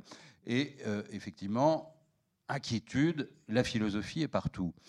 Mais je crois que maintenant, euh, s'il faut euh, être assez sévère sur le rayon bien-être et développement personnel, on n'a pas vraiment de raison d'être sévère, disons, des festivals de philosophie, du fait que la philosophie, la lecture philosophique euh, a, gagné des, lettres de noblesse, a gagné du terrain, etc. Je ne vois pas pourquoi, euh, j'en ai même parlé récemment avec Bouvresse qui, campe un peu sur ses, positions, mais euh, disons déjà un peu moins que du temps de la demande philosophique. Alors c'est vrai, faut néanmoins être prudent parce que c'est vrai, il ne faut pas, faut pas dire, euh, il faut pas confondre pour le coup euh, euh, des livres plus ou moins insipides avec des livres qui, au contraire, font nous font de l'intérieur, disons, vivre la philosophie et des problèmes philosophiques d'aujourd'hui. Encore une fois, ces problèmes, bon, ça peut être la sagesse, mais ça peut être les objets techniques de Simondon, ça peut être le, le sac plastique de François Dagognet, les déchets dans l'art contemporain. Alors, avec, et je m'arrêterai là, peut-être une interrogation sur, effectivement, vous avez prononcé le mot de totalité. Euh, la question, c'est que tout est philosophable en droit. Hein. philosophie des sites de rencontres, etc. Après, tout est philosophable Tout dépend comment. C'est la question du malentendu hein, que je, veux, je, voulais poser par rapport à ce titre de, de notre débat sur l'amour de la sagesse et sur ces, quasiment ces guides de, de, survie hein, pour l'homme et la femme contemporaine. Euh, il y a des philosophes best-sellers. Il y a, je, je, retrouvais comme ça un livre qui s'appelait Vaincre les peurs d'un philosophe, ancien ministre de l'Éducation nationale, comme ça au monde ne sait pas de qui je parle. Euh, voilà, vaincre les peurs. Est-ce qu'on peut intituler un livre de philosophie de cette façon-là? Parce que c'est de dire, euh, voilà, je vous donne un mode d'emploi. Enfin, il y a quand même ce, risque-là de la fast philosophie. Ah oui, mais il y, a aussi. On peut aussi se, se réjouir d'ailleurs du considérable succès de librairie que recueillent les livres qui fustigent la loi du marché. C'est-à-dire la place que le marché fait au contempteur du marché est un renseignement sur le fait que le marché n'est pas affecté par sa dénonciation. Le marché a besoin de sa dénonciation. Il en a grand besoin. Il adore ceux qui le dénoncent. Ça marche très fort. Et, c'est même, même, un argument supplémentaire justement en faveur de la logique qui est dénoncée lucrativement dans, les, dans ses livres. Euh, le, y a bien sûr, la mode de la philosophie, c'est un malentendu, mais c'est un malentendu dont il faut profiter, c'est quand même une chance. D'abord, il faut quand même rappeler une chose, c'est que c'est pas une idée neuve, ça fait 15 ans qu'on nous parle d'une mode de la philosophie, même plus longtemps même plus longtemps. Ça devient un peu un lieu commun. Euh, euh, le, côté, vous trouvez pas qu'il y a une mode de la philosophie aujourd'hui? Écoutez, c'est un vaste aujourd'hui. Parce que ça fait un bon bout de temps qu'on nous parle de mode de la philosophie et qu'en gros, quand on vous pose la question, on sous-entend qu'avec la défaite des idéologies, comme on a dit, qui donnaient un sens plus vaste que soi, ben la philosophie est devenue le lieutenant de ces idéologies défuntes et qu'elle doit s'emparer du sens. alors, ce, malentendu sur la mode de la philosophie, à mon avis, repose sur deux, deux fausses conceptions. Enfin, fausses deux conceptions partielles, c'est-à-dire mutilées, inadéquates, disons, de la philosophie. La, première est de la réduire à une nécessité de trouver du sens. C'est le, le, versant théologique de l'affaire. Il faut trouver du sens, donner du sens, sans voir que la question même de savoir si le monde a un sens prouve bien que, en un sens, il n'en a pas, euh, et qu'on ne se poserait pas la question. Si Dieu existait, disait Schopenhauer, on n'aurait pas besoin de croire en lui. Donc, le simple fait de se poser la question prouve bien que cette question-là, en tout cas, se donne comme infinie. Et la, question du sens est une question très pauvre. Vous voulez trouver un sens à votre vie, donnez-vous un but. Vous serez des morts en sursis. Mais euh, c'est pas, pas très difficile de donner, de donner du sens à sa vie. C'est assez simple en fait. Donc c'est premier malentendu, indexer la philosophie sur une discipline qui n'est pas la sienne, qui est plus théologique que philosophique et qui pour le coup a un rapport à la vérité, je crois, plus, plus dense que la philosophie euh, et plus complexe peut-être en un sens. Le deuxième malentendu, c'est le, il est beaucoup plus redoutable que le premier, c'est le versant psychologique, qui est beaucoup plus fort que le versant théologique, qui est le côté la philosophie pour mieux vivre sa vie. Hein, pour vivre mieux, la philosophie contre le stress, la philosophie contre ci, et qui en général culmine dans la question, la question toujours un peu goguenarde, mais au fond, à quoi ça sert la philosophie? Ce qui veut dire à quoi ça me sert à moi? Et dans ces cas-là, il faut répondre à rien du tout, parce que la philosophie vous apprend à regarder le monde séparément du besoin que vous en avez. Donc, effectivement, ça ne sert à rien. Et à ce titre, elle est indispensable. Elle est indispensable parce qu'elle est plus qu'utile. Parce qu'elle nous affranchit du régime de l'utilité. Et donc, or, ces deux écueils sur lesquels repose l'idée d'une mode de la philosophie, une fois qu'on les a déconstruits, il faut quand même admettre le fait que c'est merveilleux qu'on puisse enfin s'en servir pour faire sortir la philosophie de l'école. Le problème, c'est qu'il ne faut pas la livrer aux marchands du temple. Il ne faut pas la livrer à des gens qui font passer leur opinion ou qui exercent un magistère à coup de jargon sur des individus qui, eux, sont tout simplement impressionnés par un lexique qu'ils ne maîtrisent pas. Euh, la philosophie est un exercice de, libération générale, c'est-à-dire qu'il s'agit de libérer les individus. On ne s'adresse qu'à des individus, pas à des foules. C'est un exercice de libération singulière, individuelle. C'est pas seulement un exercice d'admiration ou bien de soumission ou de révérence ou de, mise, d'auto-mise sous tutelle à l'endroit d'une personne qu'on admirerait trop. Donc euh, voilà. Et alors, pour me contredire, je vous dirais juste qu'il existe malgré tout, et je crois même qu'ils sont très nombreux, des philosophes qui changent la vie. Je dis pas qu'ils changent le monde, mais qui changent la vie. Qui changent la vie. C'est pas qu'il il vous aide à mieux vivre, c'est qu'il vous change la vie. Et je voudrais donner un exemple parce qu'on a cité peu de textes au fond et c'est un texte que tout le monde peut lire. Il s'agit des 11 premiers paragraphes. Vous pouvez tout à fait les lire avantageusement, je crois. Des 11 premiers paragraphes, je vous assure, vous avez tort de partir, euh, du traité de la réforme de l'entendement de Spinoza. Euh, et que, dit le traité de la réforme de l'entendement? Euh, C'est un drôle de texte, puisque Spinoza parle à la première personne, ce qui n'est pas tellement dans, son, dans sa nature, parce qu'il ne croit pas trop au libre arbitre, ni au sujet. Et il dit bah, J'ai résolu de changer ma vie, là, de, de, troquer les, faux biens ou les demi-biens contre un bien véritable. Alors, qu'est-ce que c'est que les demi-biens? Bah, Les demi-biens, c'est ces trucs qu'il est facile d'obtenir, mais dont on n'est pas sûr que ce soit vraiment des biens. Le sexe, la gloire, l'argent. Bon. Ce sont des biens qui ne produisent pas la paix ou la sérénité, euh, qui produisent un surcroît de désir des mêmes biens. Donc on n'est pas dans la sérénité. Donc il faut échanger ça contre un bien dont la nature de bien n'est pas douteuse, mais alors dont l'obtention, pour le coup, est vraiment difficile. Et comment on passe de l'un à l'autre? Comment on passe d'une vie passée à remplir un tonneau percé, c'est-à-dire sexe, gloire et argent, à une existence tournée vers un bien véritable dont l'obtention est aussi difficile que la nature est certaine? Comment on fait? Et là où Spinoza est génial, c'est qu'il vous montre que le premier pas, le premier pas vers la quête du souverain bien, et dans le fait de ne pas renoncer au premier. Il faut faire la paix avec le désir que l'on a du sexe, de la gloire et de l'argent.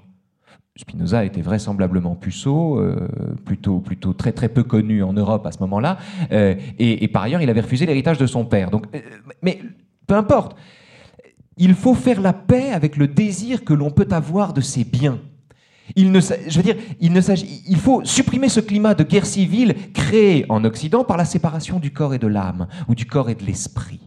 Euh, et remplacer ce climat de guerre civile par une paix, par le sentiment que l'esprit c'est l'idée du corps, et qu'à cet égard, de la même manière que dans une illusion, il y a un début de connaissance, eh bien dans un, désir qui en lui-même est un désir trompeur, il y a déjà un commencement d'accès à la sagesse. Bref, le premier pas vers la sagesse, c'est de renoncer à une sagesse absolue. Et voyez que cette lecture-là, ça tient en dix paragraphes. Cette lecture-là, méditée, ressassée, digérée, lue à plusieurs moments de la vie, produit des vertus véritables. Il ne s'agit pas de dictionnaire normatif qui viendrait vous dire comment vivre pour être moins triste. C'est beaucoup plus intéressant que ça. C'est beaucoup plus profond parce que d'abord, ça vous arrache le cœur. Ça vous prend le cœur. Donc, c'est pas dit que ça vous rende moins triste. Mais ce que ça, vous, ce que ça produit, ultimement, je crois, s'assimile à la, à la joie. Voilà. Philippe. Euh, Raphaël Antoine a prononcé une expression, je crois, qui, mérite d'être relevée, lu à différents euh, âges de la vie. Il me semble que la, philosophie, bon, d'ailleurs, n'est pas très différente de la, littérature sur, ce point. Euh, mais c'est sûr que, bon, voilà, si je lis, je ne sais pas, à 18 ans, par exemple, cette phrase de Nietzsche, la sagesse est comme ce corbeau tombé sur terre pour et qui s'enthousiasme de dévorer cette, euh, une charogne. Euh, donc on voit bien le, rapport, disons, compliqué de, Nietzsche à, Socrate. Mais je pense que cette question de de même, euh, c'est pas anodin, euh, je sais pas, de lire euh, la recherche du temps perdu à 80 ans ou de le relire à 80 ans. je, sais que mon grand-père, par exemple, a, lu pour la première fois la recherche à 80 ans passés et il était dans un, dans un, enthousiasme enfin, inconditionnel. Et euh, j'ai un ami, Jean Vaudrillard, qui, qui, s'était mis à lire euh, Musil, euh, l'année où il a appris qu'il était malade, et en entier, L'homme sans qualité. Et bien de la même manière, les, lectures de, philosophie, hein, comme disait le, le regretté Lucien Gerfagnon, l'homme n'est pas éternel, hein, c'est un l'homme il est daté euh, donc euh, non seulement euh, par, par son époque mais aussi par ses âges et ces interpénétrations, c'est la manière dont on peut lire à des âges différents de sa vie les textes de philosophie, ça c'est quelque chose de très important et qu'on a tendance un peu à oublier. Alors peut-être avant de donner la parole au public, euh, s'il la souhaite, hein, il suffira de lever le bras, on vous amènera un micro pour poser des questions. Une question... Euh, on n'y répondra pas. Et on, euh, poser des questions pour qu'on n'y réponde pas. Enfin, vous, le savez aussi bien que moi, vous qui en posez souvent. elles sont faites pour qu'on n'y réponde pas. Ça dit, j'en ai une à poser quand même. en parlant d'âge et en parlant d'enseignement, parce que quand même, je ne voudrais pas qu'on passe une, émission, non, un débat entier sur la philosophie, sans parler de l'enseignement de la philosophie. Et euh, Raphaël, euh, notamment, vous avez régulièrement comme ça pris la parole sur le fait euh, que la philosophie devrait être, enseignée depuis au moins la classe de seconde, que ce serait quand même une sage décision. Enfin, je pense qu'on est quand même ici largement convaincu, certes, mais euh, y a, on a tendance à penser comme ça, il faut un âge minimum pour accéder à ces, connaissances-là, sauf que du coup, en, en, une classe, on est censé euh, apprendre 2000, 2500 ans euh, d'histoire de la pensée, ce qui est une absurdité. Ah, moi, ça me semble un contresens, mais je ne veux pas. Voilà, on commence avec Nathalie Simondon, voilà. alors, qui, a, qui, a, fait ces différentes classes aussi euh, euh, de terminale à Cagnes aujourd'hui, sur cette question-là, quand même, de l'enseignement de la philo que pour vous, il y a un âge minimum euh, en, en, deçà duquel, effectivement, euh, nos chères têtes blondes et brunes et, et rousses ne, ne, pourraient pas recevoir, effectivement, ou lire euh, des choses qui, je suis là, je rejoins complètement, évidemment, Raphaël sur cette question-là. Euh, la philosophie est très lisible, et c'est même la plus lisible qui est la mmh. plus importante, souvent. Mais quand même, bon. bon c'est une question très embarrassante, parce qu'on pourrait tout aussi bien dire qu'aucun philosophe n'est véritablement lisible par un élève jusqu'à un âge très avancé. Bon. Euh, laissez-les euh, tout seuls avec Descartes, ils liront les méditations métaphysiques, la première, la deuxième, et puis l'intérêt de l'analyse de Descartes leur passera au-dessus de la tête, comme on dit. Il faut expliquer, il faut commenter, il faut faire apparaître l'enjeu. Donc, en un sens, pour ce qui est d'une lecture euh, faite seule par un élève, je crois que qu'il s'agisse de la seconde, la première, la terminale, et parfois de la cagne, là, ça commence quand même à disons, s'améliorer, euh, c'est très difficile. On leur demanderait une chose impossible. On leur fait lire des œuvres d'une grande difficulté, qui elles-mêmes s'inscrivent dans euh, un dialogue avec euh, les auteurs les plus anciens sur plusieurs siècles. On ne peut pas en découvrir l'intérêt comme ça quand on arrive déjà à, à comprendre d'un point de vue strictement littéral ce qui est écrit. J'en fais l'expérience toutes les semaines avec les élèves de Cagnes, hein, qui ont vraiment des difficultés tout à fait compréhensibles à, lire les auteurs qu'ils doivent euh, qui doivent travailler pour leur concours. Euh, alors, est-ce qu'il y a un âge euh, en deçà duquel on ne peut pas philosopher? Je ne suis pas sûre qu'il faille poser la question en termes d'âge. Certainement. Hein, imaginons euh, une philosophie qui serait faite avec des enfants, par exemple, de l'école élémentaire. J'ai tendance à, soupçonner quand même que ce serait davantage presque du bourrage de crâne pour dire les choses ainsi. Euh, ils sont obligés de nous croire sur parole euh, devant les adultes, c'est difficile. Bon. Alors, pour l'enseignement de la philosophie mmh. proprement dit, est-ce que c'est une question d'âge? Je ne suis pas tout à fait sûre. C'est une question de maturité, évidemment, de culture aussi, parce qu'il faut pouvoir lire les œuvres, euh, même avec l'accompagnement du professeur. C'est, je crois, plutôt une question de de stade dans l'enseignement. Euh, jusque-là, on enseignait la philosophie en terminale, en classe terminale, c'est-à-dire une fois qu'on en avait en quelque sorte, euh, une fois qu'on avait bouclé un certain nombre de choses, et notamment euh, cette discipline qui est si proche, si rivale parfois, si, si ressemblante, et qui est la littérature, pour dire les choses ainsi. Et c'est vrai que je me suis souvent dit que le fait que les élèves en aient fini en quelque sorte avec la préparation de ce qu'on appelle le bac français était un élément très favorisant pour pouvoir commencer la philosophie. Car tant qu'ils font les deux, pour dire les choses ainsi, euh, on a un petit peu de mal à leur faire saisir la différence qu'il y a dans l'approche philosophique. Et la deuxième chose, euh, me semble-t-il, hein, pour répondre à votre question, c'est que c'est difficile de croire qu'on peut commencer la philosophie par un petit bout, y rester, s'en contenter, un auteur, euh, fut-il euh, capable d'écrire des choses euh, aussi belles que Spinoza et aussi troublantes et importantes, bien sûr, mais ils sont tous euh, merveilleux, nos auteurs en philosophie. Donc, on, ne peut pas croire qu'on fait de la philosophie si on en fait un petit bout. C'est terrible, c'est comme ça. Il faut, quel que soit le, le peu de temps qu'on accorde à l'étude de la philosophie, il faut qu'il y ait quelque chose qui fasse comme un tout, un cercle, c'est-à-dire qu'on on arrive à saisir euh, la question de euh, la difficulté qu'il y a euh, dans la question de la vérité, la difficulté qu'il y a dans la question mmh. du savoir, de la pratique et de la façon dont on fait coïncider savoir et pratique. En, de, en dehors de cela, si on n'arrive pas à faire au moins ce parcours, ça paraît un peu peine perdue, c'est-à-dire quelque chose qui va retomber, qui va plaire sur un... Euh, bon, c'est pourquoi jusque-là, l'enseignement de la philosophie, il était... Collé en terminale et il faisait un tout, c'est-à-dire c'était un programme de notions. Je parle au, à l'imparfait, mais j'ai un peu tort. Hein. Euh, il fait un, un Malheureusement, oui, vous avez tort. Euh, sur le fait de parler à l'imparfait, oui, parce que c'est encore non, le cas. Oui, oui, oui. Enfin, bon, en tout cas, moi, ça me paraît pas du tout impossible de faire de la philosophie en seconde, euh, sous prétexte que ce serait des secondes et qui seraient plus jeunes. Mais l'enseignement de la philosophie ne peut pas se faire n'importe comment. Euh, je veux dire par là qu'il faut qu'il obéisse, qu'il réponde à un certain nombre de contraintes pour que ce soit vraiment de la philosophie, c'est-à-dire que ce soit réflexif, que ça progresse. Parmi les, les, les, critères de l'enseignement de la philosophie, pardonnez-moi, parmi les, les, critères de l'enseignement de la philosophie, il y a un terme enfin, qui m'a manqué dans ce que vous avez dit, c'est la candeur. L'une des conditions de la philosophie, c'est aussi la candeur. Euh, et pour le coup, il n'y a pas d'âge pour être candide. La réduction, le cantonnement de l'enseignement de la philosophie à la classe de terminale, ça remonte à Victor Cousin, à l'idée qu'on ne raisonnait qu'à 18 ans et que la philosophie, c'était que la raison. C'est une double erreur, à mon sens. Et surtout, c'est réduire la philosophie à une portion tout à fait congrue. Je veux dire, un, lecteur de Bergson, comme l'était votre père, euh, sait mieux que personne à quel point réduire la philosophie à la raison est un déni de la philosophie euh, au profit de... Euh, bah alors là, pour le coup, d'un livre de cuisine. Le, il faut, faut, bien regarder ce qui se passe. Alors, ça fait six mois que j'enseigne en seconde j'ai une classe de seconde.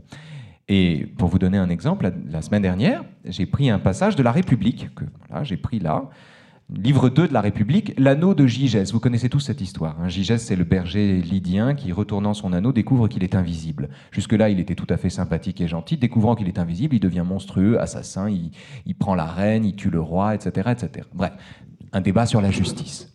Je raconte cette histoire à mes, petits élèves. Ils étaient petits, hein, ils sont petits, vraiment. Et c'est parti, mais comme une traînée de poudre. Et ça n'était pas un débat d'opinion. C'était pas un café philo où chacun levait la main en disant Moi qui ai vécu ça, je peux vous dire que.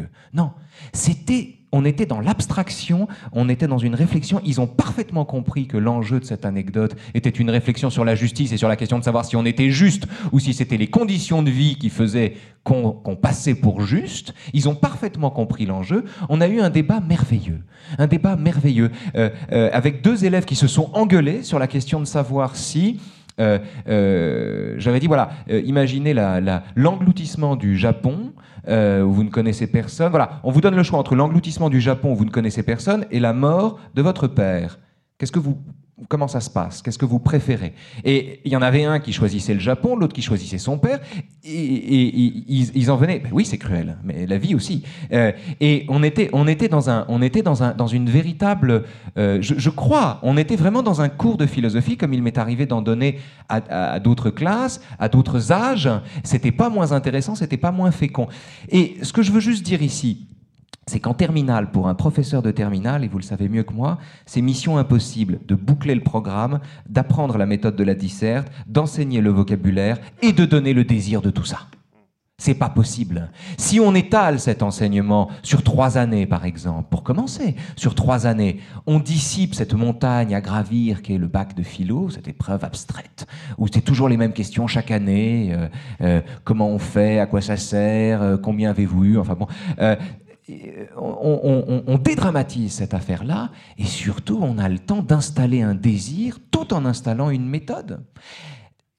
Je, bon, après, il y a un obstacle qui est aussi, euh, certains profs de terminale considèrent euh, dégradant, de rétrograder comme ça, d'enseigner en seconde, alors que j'ai plutôt le sentiment qu'on s'élève en le faisant. Mais ça, c'est une autre affaire. On finit ce petit tour de table pour donner la ah parole aux gens. Vincent, Cito, cette question euh, Oui, moi, je vois, en fait, je vois un rapport entre les deux questions. La question de tout à l'heure de savoir, euh, de questionner le, désir de philosophie. Hein, aujourd'hui, les best-sellers, etc., les gens ont besoin de Vous avez bien vu le lien, je vous le confirme. Ah, ah, peut-être, bon, on va voir. Euh, les gens ont, donc, oui, je pense que la philosophie, moi, a de très beaux jours devant elle, mais il faut voir laquelle. Hein. En tout cas, les succès de librairie ou le, la, une certaine philosophie, à mon avis, va prospérer parce que les gens, euh, plus ça va mal, plus la crise s'accentue, plus les gens auront besoin de sens, de, euh, de réfléchir sur le sens de leur vie. Et puis chacun se dit, moi, voilà, qu'est-ce que, bon, quelles sont les valeurs? Je veux réfléchir sur les valeurs de mon existence, etc., etc. Alors, euh, ceci dit, voilà, la philosophie, j'avais dit tout à l'heure, a deux fonctions, de connaître ou d'énoncer des vérités et de les relier ou de les coordonner à des valeurs pour euh, finalement, alors que la science s'occupe que des vérités, la philosophie essaye de faire le pont entre les deux. Euh, dans cette philosophie, euh, qu'on pourrait qualifier comment? Je sais pas, de populaire, de, de, de je ne sais pas comment la qualifier, mais en tout cas, c'est pas une philosophie de professeur, c'est pas une philosophie élitiste, c'est pas une philosophie de, de chercheur, d'accord? Euh, Cette philosophie, elle va axer sa réflexion, elle va, elle va avoir une demande de sens plus qu'une demande de connaissance. Et alors le lien que, alors moi, pour moi, c'est très bien que les gens fassent de la philosophie, mais si c'est au détriment des connaissances, euh, on risque de tomber dans un certain travers qui consiste à, à parler un peu de tout sans rien connaître. Et c'est le défaut, à mon avis, de certains euh, philosophes, certains même professeurs de philosophie, Et je pense qu'on va avoir ce même défaut, ce même problème, si on enseigne euh, à des élèves qui sont sans culture, qui ne connaissent rien. Moi, j'ai des élèves, enfin, très souvent des élèves qui n'ont qu'une connaissance historique, qui parlent mal le français, qui écrivent mal, qui, même en sciences, même dans les classes de, sciences, n'ont aucune culture scientifique. Euh, donc ce sont des techniciens de l'école, je dirais. Et dans ces conditions-là, il est très difficile de faire de la philosophie autre, autrement que cette recherche de sens, un questionnement sur le sens, et on essaie de le faire, mais si on ne peut pas travailler sur une base où les, connaissances sont, acquises, il est difficile de réfléchir sur des savoirs qu'on n'a pas. Alors du coup, on va, on, va, réfléchir des savoirs minimaux, et si on peut faire de la philosophie jusqu'en maternelle, effectivement, où ils ont un savoir minimum de leur existence, de la façon dont ils se meuvent dans l'espace, les enfants, et on pourra faire de la philosophie à partir de ça. Ils savent que euh, telle fourmi, elle est morte, qu'est-ce que c'est que la mort? Bon, on peut faire de la philosophie, mais ce sera quelle philosophie? Ce sera une philosophie qui sera, qui sera pas au niveau de ce qu'elle pourrait être, rendra son service. Tout à l'heure, je disais, je relis le besoin de philosophie, je, je, définissais la philosophie par rapport à la religion. Donc le besoin de philosophie sera un besoin de substitut hein, par rapport au besoin de religion. On aura un retour de la religion, on aura un retour de la philosophie, parce que des gens se disaient quand même, moi je pars euh, retrouver une foi, bon, euh, la philosophie, ça paraît un bon compromis. Mais ce ne sera pas une philosophie, euh, comment dirais-je, qui sera au niveau de son époque. Et qu'est-ce que j'entends par là? J'entends par là une philosophie qui aura intériorisé l'ensemble des savoirs, de son époque. Et tout à l'heure, Raphaël disait, il n'y a pas de progrès en philosophie, il n'y a pas de déclin finalement. Euh, moi, ce que je constate en faisant l'histoire de la philosophie, c'est qu'en réalité, il y a, euh, il me semble, du progrès et du déclin. Et notamment, on est doute dans une phase de déclin depuis que la philosophie est devenue une spécialité, elle s'est coupée du monde du savoir et des sciences on a des tas de philosophes et même des enseignants qui ignorent tout des sciences humaines, par exemple, des sciences exactes, sans, parler des sciences exactes, et qui vont faire des leçons sur l'anthropologie, sur euh, la biologie, sur la psychologie. Et en réalité, si un scientifique est en face d'eux, il rigole. Et, on est ridicule, sans le savoir. Et donc, je crains que euh, donc la philosophie peut, avoir cette fonction sociale de, mettre des pansements euh, de, on, peut faire de la philosophie en, maternelle et avec tout le monde. Je crains que si c'est pas cette philosophie-là pas ancrée dans des connaissances réel, quitte à les penser. Il ne s'agit pas de dire la science dit, la vérité, il s'agit d'intérioriser ce que euh, les savoirs scientifiques disponibles, et les intérioriser pour les réfléchir. Hein. Et donc, à mon avis, si on ne fait pas ce travail-là, on aura une sorte de sous-philosophie, et si ça se généralise, c'est ce que j'appelle un déclin en philosophie. Juste un point, une, une question. Dans le Ménon de Platon, Socrate pose comme condition à l'enseignement de la philosophie à un esclave parfaitement ignorant, la seule condition, c'est qu'il parle le grec. C'est l'unique condition, et avec ça, il découvre un théorème sur les bisectrices, ou plus exactement, il montre à l'esclave en question qu'il porte ce théorème en lui. Est-ce qu'on est dans la sous-philosophie, là? On est dans les mathématiques. Mais on est, dans, on est chez Platon, on est dans un dialogue de Platon. Ça s'appelle le Ménon qui porte sur la vertu, qui ne parle pas de mathématiques, sauf sur ce cas-là très précis où Socrate a, pour seule intention de montrer que quiconque est susceptible de faire de la philosophie et que si le savoir est nécessaire, il l'est dans un second temps. Alors effectivement, concernant Platon, si on regarde un petit peu l'histoire de la philosophie avant Platon, euh, notamment le, mouvement sophistique, le mouvement des, matérialistes atomistes, etc., de la deuxième moitié du 5e siècle, évidemment, Platon, selon moi, quand je dis ça, évidemment, ça fait scandale souvent, c'est une, grave régression. Platon n'a aucune euh, dénie complètement tout ce qui est les sciences humaines. C'est-à-dire que tout le travail qui a été fait dans la seconde moitié du, du 5e siècle, par les Thucydides, etc., par les grands sophistes, est complètement perdu par Platon et euh, qui, qui, va préférer effectivement un monde d'idées et dénigrer complètement euh, tout l'acquis des sciences humaines. C'est un peu comme si, c'est un peu comme le Hegel après un 18e siècle où on a un progrès formidable des sciences humaines euh, impulsé par les philosophes. Eh ben, on tombe dans un idéalisme allemand qui, qui met tout ça de côté et qui, qui n'intériorise pas et qui, qui, devient une philosophie réactionnaire. Hein. Pas au sens politique, au sens, de, au sens du mouvement des idées, c'est-à-dire que on n'intériorise plus on n'est plus au niveau de la science. C'est-à-dire qu'on euh, on se, on, se, démarque de la science et on ne la connaît plus, on se met à l'ignorer. Donc réactionnaire en ce sens-là, pense politique au sens du mouvement intellectuel. Alors, pardon, parce que le temps file. Est-ce qu'il y a des, voilà, des mains qui se lèvent? Donc, bah, il y a déjà une personne au fond de la salle. Oui, oui. Oui. J'avais plein de questions, effectivement, concernant l'éducation. Je trouvais que c'est très intéressant à développer. on aurait pu aller beaucoup plus loin, notamment dans les relations qu'entretiennent les enfants avec la lecture. La philosophie, c'est quand même de la lecture. Donc, euh, est, comment la philosophie peut, avancer par rapport à la lecture? Une question qui concerne la crise. Effectivement, peut-être que la mode de la philosophie, c'est une est lié à la crise. Penser la, sagesse, c'est peut-être penser la décroissance. On est obligé de penser la décroissance, de vivre avec la décroissance. Est-ce que c'est peut-être pour ça qu'on aime la philosophie? La troisième question concernait en fait les techniques. Est-ce qu'il y a une mondialisation de la philosophie? Est-ce qu'on philosophe de la même manière au Japon qu'en France? Est-ce que, euh, est-ce, que le fait que, par exemple, euh, l'Internet des objets, tout, tout, tout, tout l'envahissement de, de, la technologie dans nos vies a changé la philosophie? Peut-être s'arrêter davantage sur la troisième question, parce que là, ça n'a pas du tout été abordé, ou troisième euh, segment. Je ne sais pas qui a envie de, répondre. sur la, mondialisation de la philosophie, elle n'a pas attendu la mondialisation, si vous voulez, pour être mondialisable. Euh, et, bien souvent, on vante des, philosophies venues d'ailleurs. Il y a finalement assez peu d'ailleurs en philosophie. Euh, l'altérité, elle est interne. Ce que je veux dire, c'est que euh, les problèmes que pose Descartes, que pose Spinoza, ou que plus tard ont posé les philosophes des Lumières, ou bien leurs critiques ou leurs adversaires, sont des problèmes en un sens universel. C'est-à-dire que la, philosophie se donne d'emblée comme mondialiser sa matière est humaine, à partir du moment où l'on considère que l'humanité dans sa diversité est unique malgré tout, euh, on, peut, on peut considérer que la, philosophie en elle-même est mondialisée, mais au sens le plus, je crois, le plus, le plus vertueux du terme. Mais l'idée, si vous voulez, bien pensante, selon laquelle la différence est un enrichissement, pas? Euh, ce truc, on ne peut pas avoir tort quand on dit une phrase pareille, on se fait applaudir. Euh, cette idée reçue, la différence est un enrichissement, euh, il vaut mieux faire de la philosophie, penser la différence à partir de la philosophie plutôt que de, célébrer la différence de façon abstraite. Voilà. Philippe?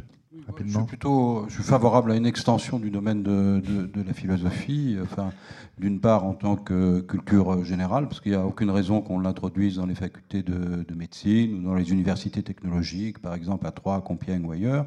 Pour répondre sur la question euh, des techniques, bah, évidemment, le, pas simplement à la suite de Gilbert Simondon, mais le, euh, la philosophie est une discipline, disait Georges Canguilhem, pour qui toute matière étrangère est bonne, que ce soit les technologies, la médecine, euh, la, physique. On a un, excellent euh, philosophe de la physique quantique, euh, Michel Bitbol, et on n'a peut-être pas insisté assez, sur les philosophes créateurs. Sur la technique, vous avez aujourd'hui Bernard Stiegler, mais quantité, quantité d'autres qui réfléchissent sur le numérique, l'économie de la contribution, qui a fondé une association qui s'appelle Ars Industrialis, que vous pouvez regarder euh, sur, euh, sur le net, et même une école d'ailleurs qui s'appelle pharmacon.fr où on peut suivre des cours de philosophie.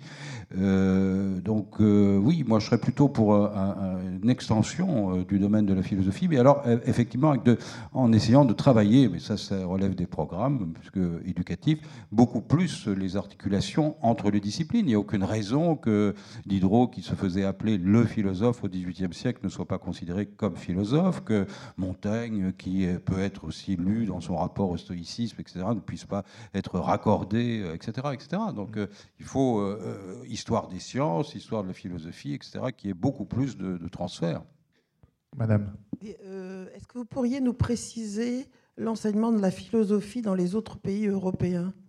Parce que j'ai entendu, enfin, on, dit, on entend dans les médias que, que, que l'enseignement de la philosophie tel qu'il est pratiqué en France c'est vraiment très spécial par rapport C'est une exception française. Oui. C'est une exception française. Oui, mais alors comment vous pouvez l'expliquer si c'est si, si c'est vrai ce qu'on dit que c'est une exception française euh, par rapport à tout ce que vous dites, c'est-à-dire à tout, enfin à l'éloge que vous faites de la philosophie. Euh, comment se fait-il que dans les autres pays européens, il n'y ait pas euh, quelque chose de Comment, comment la question philosophique est abordée dans les autres pays européens? Voilà, Au niveau de l'enseignement. Je sais pas, même, même en, en dehors de l'enseignement, est-ce que est-ce que dans les lycées, c'est abordé ou pas Je, n'ai pas d'informations euh, récentes sur l'enseignement de la philosophie, par exemple, dans les autres pays européens, pour ne parler que, de cela. Euh, mais ce que je crois avoir retenu, c'est que euh, notre enseignement en France se caractérise par le fait qu'il n'est pas un enseignement d'histoire des idées, pour dire les choses ainsi, et qu'il est. c'est un enseignement que nous avons tendance à appeler un enseignement philosophique davantage qu'un enseignement de philosophie. Donc il ne, notre programme n'est pas un programme d'auteur, euh, il n'y pas, il a pas un certain nombre d'idées qu'il faut connaître ou un certain nombre d'analyses. Les sujets de disserte ne concernent pas des auteurs. Voilà, les sujets de dissertation et, sont des problèmes, mais c'est pas des. Voilà, surtout notre exercice euh, centrale est la dissertation, c'est-à-dire la discussion d'un problème, l'examen d'un problème qui ne peut pas se faire en récitant simplement un auteur, mais qui implique une réflexion personnelle, euh, il faut apercevoir une difficulté dans le sujet, il faut mmh. essayer de, l'analyser, de l'approfondir et d'en tirer un enseignement. Donc c'est un enseignement qui n'est pas un enseignement d'histoire des idées chez nous. Mais avec l'absurdité quand même pointée par Philippe Petit, euh, au bac français, je suis tombé sur Montaigne. donc, euh, voilà, ce qui, ça dépend des textes. Non, mais enfin, un texte très philosophique, en l'occurrence de Montaigne. Mais bon, voilà ce qui. Sur Voltaire. Voilà, on est quand même dans des programmes qui sont un peu compliqués par rapport à ça. Mais là, c'était pour la réponse. Est-ce qu'il y a une oui. Euh, je ah pardon, je n'avais pas vu, madame. Je voudrais euh, poser une question à Raphaël Enthoven, euh, surtout que je découvre spinoziste, passionné. Avez-vous une définition approximative, au moins, de, du conatus que d'habitude on, on, définit comme accroître sa puissance d'être, sa puissance d'agir? Et pour un homme comme Spinoza qui a enfin bon, euh, qui a passé quand même beaucoup de temps dans sa petite, euh, dans sa petite chambre et euh, pas tellement agi. Comment se fait-il qu'il il recommande le conatus Spinoza, j'ai compris. Spinoza, dans l'éthique, met en garde contre le sens qu'on donne ordinairement aux mots. Je, vous ferai la, la, même mise en garde pour le coup, parce que d'abord, le conatus, la définition qu'il en donne, c'est l'effort pour persévérer dans son être c'est-à-dire l'effort pour, pour, pour, continuer, pour tenir. L'idée, tout simplement, par exemple, ce qui prend chez Camus la forme de la persévérance, sans aucune référence abstraite, absolue, à un bien ou à un mal. Non, il faut persévérer, il faut tenir il faut tenir. Et on ne sait pas pourquoi. La question même de savoir pourquoi il faut tenir est une question impropre. Et la, Spinoza, pour qui tous les êtres sont désirants, euh, je ne vois pas comment il, puisse, peut avoir tort là-dessus, euh, décrit le conatus comme cet effort, cette persévérance, cette consistance de l'existence. De sorte que ce qu'il appelle action n'est certainement pas réductible à ce qu'on appelle agir, ou au sens où un homme politique pourrait dire bah maintenant on va agir euh, à cette blabla, passons à l'action. De la même manière que ce qu'il appelle le pouvoir, euh, euh, qu'il désigne plutôt par puissance justement, il distingue les deux parce que il, considère qu'il y a en un sens plus de force, plus, de, plus, de, plus de vie dans le fait quitte à ne pas bouger de chez soi ou à n'influencer personne, euh, d'être attentif aux nécessités qui nous constituent, de composer un livre qui sera peut-être lu par dix personnes dont il changera la vie, plutôt qu'à étendre ou à mesurer sa, sa force à l'extension de son, de son champ d'application. C'est une école à la fois de la, de la, de la modestie et de la consistance, euh, de l'humilité et de la constance dans sa démarche. Être humain, euh, j'ai une lecture assez existentialiste de Spinoza, nous sommes embarqués, on n'a pas le choix, on y est on y est. Et à cet égard, celui qui se suicide, si vous voulez, se suicide toujours trop tard. Et avoir des regrets, c'est être malheureux deux fois. On est embarqué. Nous sommes dans l'histoire. Et rien n'est plus absurde que se suicider parce qu'on a peur de mourir. Voyez euh, ce que Spinoza travaille ou ce qu'il essaie de déconstruire dans sa pensée pleinement positive euh, une, c'est une, une façon, c'est une, une adhésion pleine et entière à cette condition qui en elle-même ne délivre pas son sens, mais qui suppose que nous aimions un monde qui n'est pas fait pour nous. et voilà, le conatus, c'est cette persévérance, cette consistance, cette aptitude à, ne jamais, jamais, jamais, au fond, céder un pouce de terrain. Euh, pour le dire, allez, donner une définition négative de ça, il n'aimerait pas, mais à ne pas mourir avant d'avoir vécu. Voilà. Ce, qui, est extrêmement difficile. Parce qu'on meurt toujours un peu quand on s'enferme dans une idée, quand on adhère à une conviction, quand on oublie d'envisager la vérité d'en face, quand on devient militant, par exemple. On meurt toujours un peu quand on devient bête. Euh, quand on se met à penser avec la moitié du cerveau, quand on croit qu'on détient la vérité, on meurt toujours un peu de son vivant. Et, le conatus, me semble-t-il, est, à la fois le constat qu'il y a en nous quelque chose qui ne meurt pas dans le temps de la vie, et peut-être, peut-être, peut-être l'appel à ces belles réussites, difficiles autant que rares, aux yeux de Spinoza, euh, c'est-à-dire à ces existences qui, ne cèdent pas à la mort du temps de leur vie un pouce de terrain. Oui, c'est la, preuve que dans, l'acte de, philosopher, il y a quand même un certain rapport à la, à croyance, mais pas la croyance au sens de la, de la foi religieuse, la croyance au monde, et pas au monde en général, la croyance en ce monde-ci. Euh, Deleuze prenait euh, dans son livre sur le cinéma la, assez belle image du film de Rossellini dans Berlin euh, en ruine, Allemagne année zéro, c'est-à-dire que où que l'on soit, sur le Maïdan à, Kiev, ici même, ailleurs, en Centrafrique, où vous voulez, il y a quand même ce problème comment croire en ce monde-ci? Alors, pas simplement euh, le monde dans lequel on est directement euh, situé. C'est peut-être aujourd'hui euh, justement une, réponse par rapport à la, la mondialisation, c'est-à-dire que, et par rapport à la sagesse, je peux, conclure là-dessus, le sage antique se préoccupait de vivre dans l'instant. c'est un thème, disons, assez, assez récurrent, qu'on trouve aussi chez Montaigne d'ailleurs. Mais peut-être que nous, nous sommes obligés quand même non seulement de croire en ce monde-ci, mais de penser aux générations futures. Et dans cette mesure-là, euh, la philosophie peut nous y aider. Voilà, on est obligé de conclure cette parole de Philippe Petit, euh, puisqu'il est l'heure, en remerciant euh, grandement les quatre intervenants ce soir. Merci à vous.